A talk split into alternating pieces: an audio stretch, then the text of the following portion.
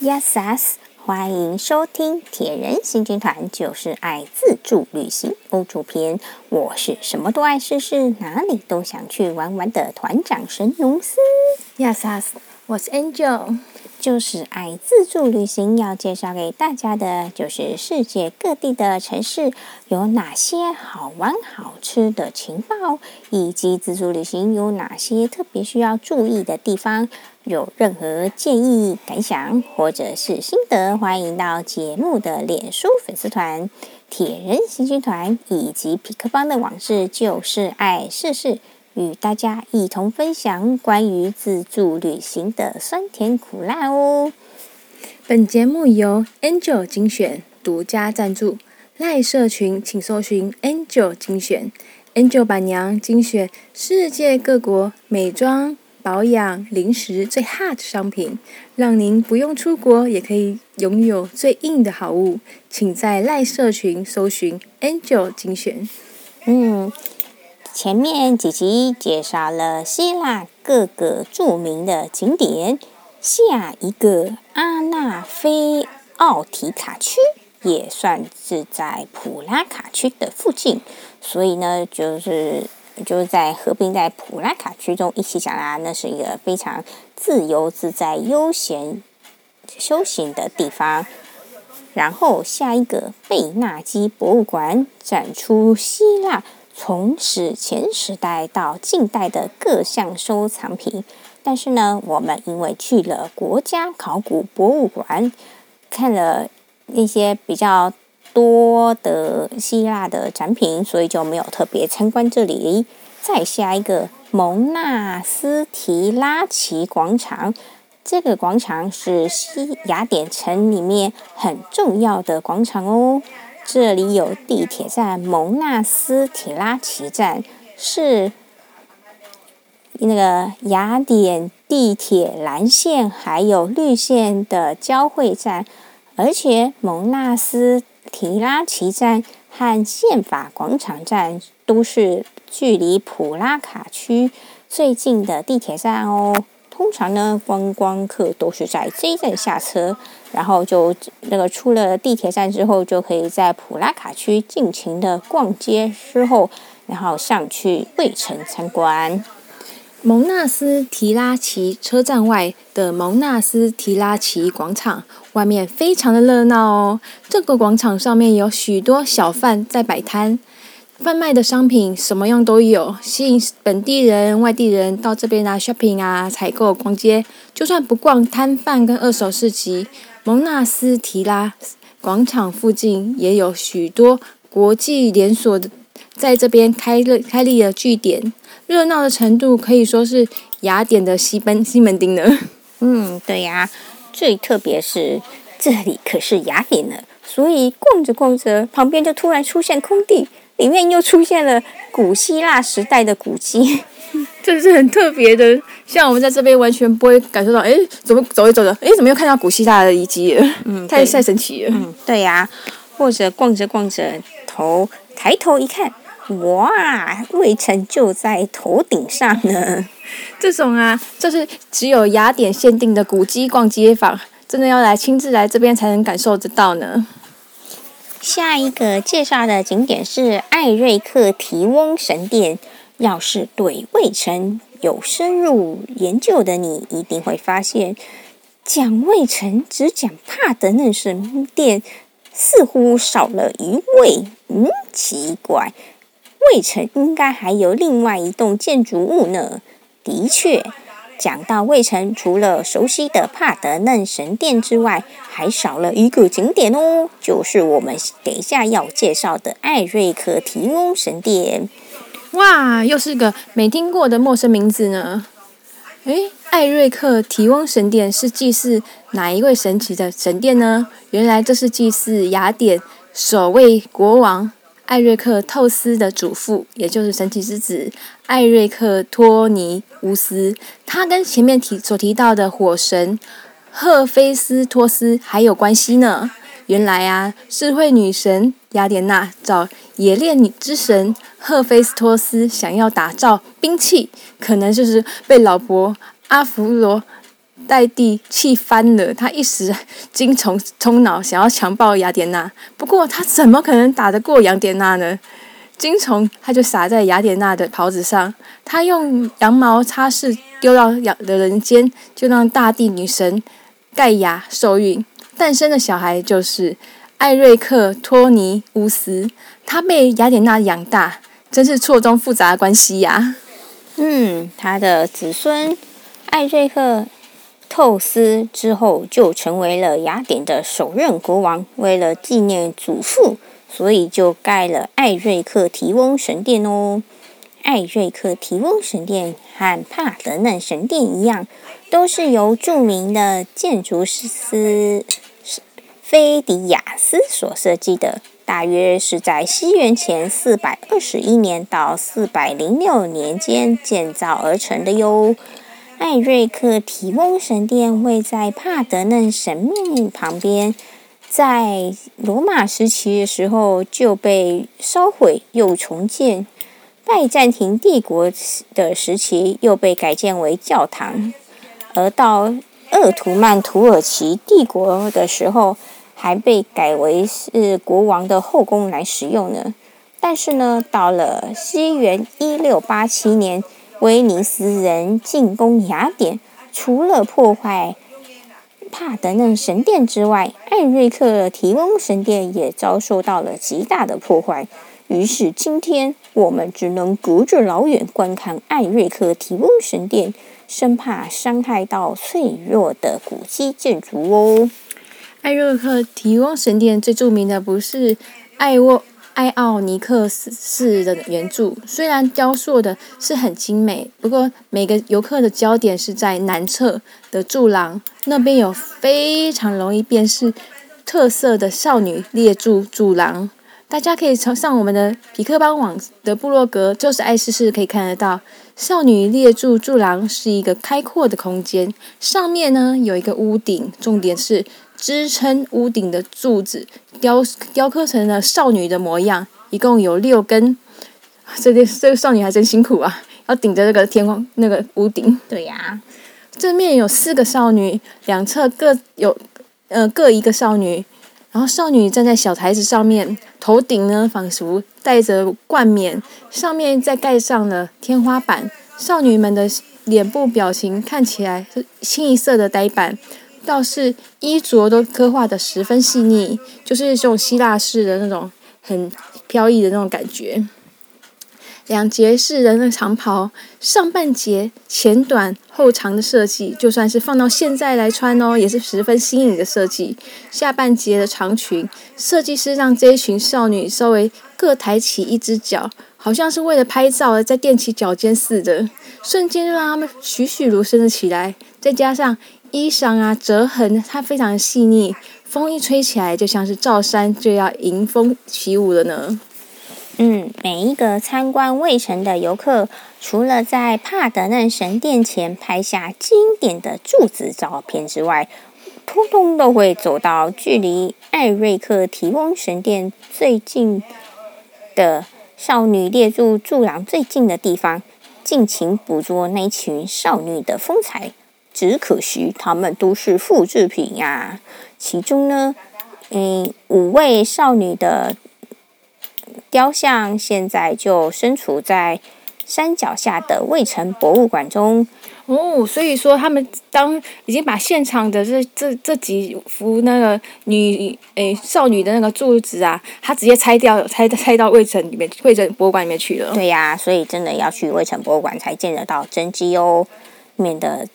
那些真迹再受到风吹日晒雨淋的侵蚀，剩下一位去了哪里呢？他则是漂洋过海，被载运到熟悉的大英博物馆里面。哦，原来大英博物馆也看得到哦。哎呀，这六位少女一同在艾瑞克提翁神殿底下，共同承担了沉重的屋顶许多年的时间，但是却因为人为的破坏被迫分离。而且由于国际间的矛盾，想要看到原汁原味的六位少女重聚，短期之内应该是不可能的事情。所以我们只能在卫城现场看看复制品，想象他们在卫城里的风光岁月吧。所以啊，我那时候在现场看了以后就，哇，我一定要去卫城博物馆看这个，不看太可惜了。我就有非常大一股冲动，想要进冲进那个卫城博物馆进进行的去欣赏这个这几个少女。嗯，对呀、啊，因为虽然在现场看到的，诶，那虽然是复制品，但是它由于经过风吹日晒，它还是长得已经不像新的，也也是像有点历史的样子，但是还是到博物馆里面看到真迹，真迹比较实在啊。哎，对呀。接下来要介绍雅典的其他著名景点哦。首先要提到的是绝对不可不去的宪法广场。宪法广场是雅典最重要的广场，广场上有国会议事厅，还有国家花园。每年的三月二十五号，希腊独立纪念日那天，宪法广场上还会举办阅兵仪式哦。宪法广场在交通上也很重要，地铁站汇集了雅典三条地铁线，是最重要的地铁转乘站。而对观光客来说，大家则是为了每小时一次的卫兵交接仪式而来哦。没错，所以我们在别在蛮多的那个国家都会。就是为了那个卫兵交接，那到雅典的话，也不要忘记去看了他们这边希腊的卫兵交接仪式。卫兵站在宪法广场上的无名战士碑前，在每一个整点快到的时候，广场上就站满了来自各地的观光客，来一同欣赏雅典的卫卫兵交接。只见到卫兵们在他们戴着红色的小帽子，还垂着一条长达腰际的黑色布带。他就在胸前，卡其色的军军装，长度是盖住了臀部，下半身却穿的有点像是芭蕾舞男爵的白色裤袜，脚上呢穿着红鞋子，鞋面鞋面呢上面还有一颗超大颗的黑色球球，再加上他们交接时还会踢正步，脚踢到臀部有这么高，感觉上。还还听起来还蛮有趣的，所以呢，看完雅典的西卫兵交接之后，只觉得很想回来再看看我们的卫兵交接，好像比较正式的感觉，而且有点感觉上有点滑稽。哎，对呀、啊，但是各每个人每个每个国家都有每个国家都有 每个国家的特色嘛，但是还是建议大家多看多比较哦。无名战士碑的后面都是一段心酸的血泪史了。希腊在近代就一直被土耳其统治，为了脱离不同种、不同宗教的四百年统治，希腊人在一连串的革命，众人抛头颅洒热血，不知道经过了多少死伤之后，西元一八三二年，希腊终于脱离了土耳其的统治，正式成立，成为了一个独立国家。为了纪念先圣先贤的牺牲奉献，希腊政府他在宪法广场上建立了无名战士碑，以慰藉他们的在天之灵。墙面上刻着希腊古哲学家修昔底德的两段名言：“对英雄而言，世界上的任何一个角落都可能是他们的坟墓。”还有，为了战死的无名英雄，运来了天空之床。宪法广场是雅典比较近代的建筑。回到了，哎，我们前面买的古迹套票。为了要充分的运用完古迹套票，我们要继续介绍雅典古迹套票当中可以使用到的著名景点。在古代市集中，除了最里面的海斯菲斯塔斯神殿，靠近出入口处还会发觉。竟然有一栋难得一见的建筑物，为什么呢？因为它是完整的。希腊的应该是希腊雅典的那个古迹太残破不缺了，或者是根本就是只是个石块，还不然就是什么，甚至什么都都没有。所以说你在雅典看到一个，天哪，居然是完整的，别的地方都只有地基跟柱子，这边居然是完整建筑哦，好感动哦。这是哪里呢？这就是阿塔罗斯柱廊。现在呢也身兼古代市集的博物馆哦。为什么雅典境内还有完整的建筑物呢？哦哦，原来这是近代重建的景景点啊！阿塔罗斯柱廊的名的名字的由来啊，是帕加蒙的国王阿塔罗斯二世为了感谢他在雅典有美好的求学时之期，成为国王之后捐献给雅典的礼物。阿塔罗斯柱柱廊，它是位在古代市集中的精华地带，长呢有一百一十五公尺，宽呢呃二十公尺，由大理石跟石灰岩所做建成的。两层楼的建筑呢，有两条走道跟二十一间房间，在当时应该是被用来作为商店街。哇，商店街这个名词应该现代的名词吧？嗯，而且在当时。城市里面最热闹的市集地带，盖了一座具有骑楼的商店街，可以遮风避雨、挡太阳。阿塔罗斯柱廊在当时一定是最热闹的购物中心哦。这是一个非常新颖的概念，就算在现在也是这样的设计，就是一个 shopping mall 的概概念。不过呢，随着希腊国力的衰落，雅典一蹶不振。古代市集渐渐没落，阿塔罗斯柱廊就被破坏了，变变成了遗迹。所幸呢，近代在国际的协助下，阿塔罗斯柱廊获得了经费重建，在丰富的考古资料下，完成了复旧如旧的任务。今天呢，我们走在阿塔罗斯柱廊，相同的地点，虽然没有往日的繁华的景象，不过总比只剩下遗迹的地方还容易想象当年的风华吧。嗯。而且现在重建完的阿塔罗斯柱廊，现在作为古代市集的博物馆，专门收集希腊时期的各项文物，有金饰啊、陶器啊、雕像等各种考古文物，真的蛮推荐大家在完成古迹套票的任务的时候，可以进去参观阿塔罗斯柱廊。这也是我们铁人行军团推推荐的私房景点哦，这边还蛮值得一去的。对呀，雅典古迹套票最后一个要介绍的景点是哈德良图书馆，这是罗马皇帝哈德良在西元前一百三十二年修建的图书馆。哇，这是汉武帝时代耶！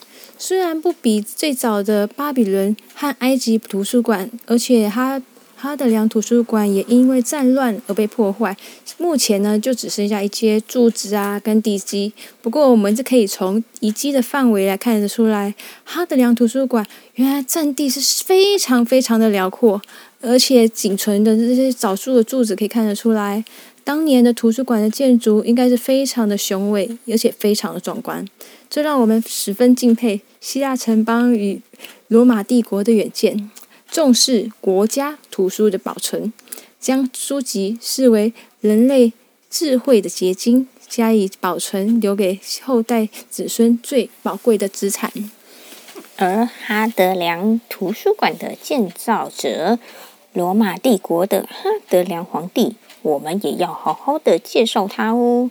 他是罗马帝国的第十四任皇帝，身为第十三任皇帝图拉真的养子，在图拉真皇帝死以后，继承王位，成为罗马帝国的皇帝。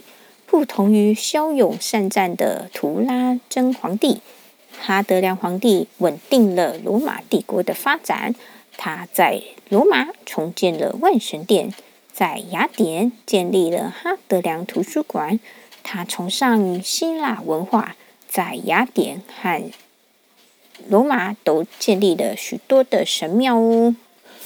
由于他的开明治理，他与聂尔瓦、图拉真、安东尼、马克奥里略、奥里略并称为罗马帝国的五贤帝。除了万神殿以外，哈德良皇帝他的陵墓我们也非常的熟悉哦，就是罗马的圣天使堡。从哈德良皇帝到到现在依旧是和今日的罗马息息相关呢。没想到一位西元前的罗马皇帝，可是跟罗罗马还有雅典，它著名的古迹都有各式各样的关联。它的著名建筑还有英英国的哈德良长城呢。没想到欧洲到处都还可以见得到这位罗马皇帝的踪迹呢。嗯，这样大家买了雅典的古迹套票，是不是觉得比较划算的呢？嗯、我觉得还蛮非常划算。真的建议大家，嗯，要观赏卫城就要买古迹套票。买古迹套票呢，还是要尽情的那个享受，给参观完它古迹套票的景点，这样才有整个参观完希腊文化的感觉哦。今天的节目，谢谢您的收听。我们的节目在 Apple、Google、Spotify、Sound、First Story、KK Bus、Listen Note、Mr. Bus 都有上下，请搜寻关键字“铁人行军团”，就是爱自助旅行。假如您喜欢我们的 Podcast，请大家按下订阅、分享。Apple 手机记得五星按赞哦。本节目由 Angel 精选独家赞助。请在赖中搜寻社群，在社群中请搜寻 Angel 精选，Angel 板娘精选世界各国美妆保养、零食各项最哈商品，让您不用出国也能拥有最硬的好物。请在赖社群搜搜寻 Angel 精选哦，拜拜，拜拜。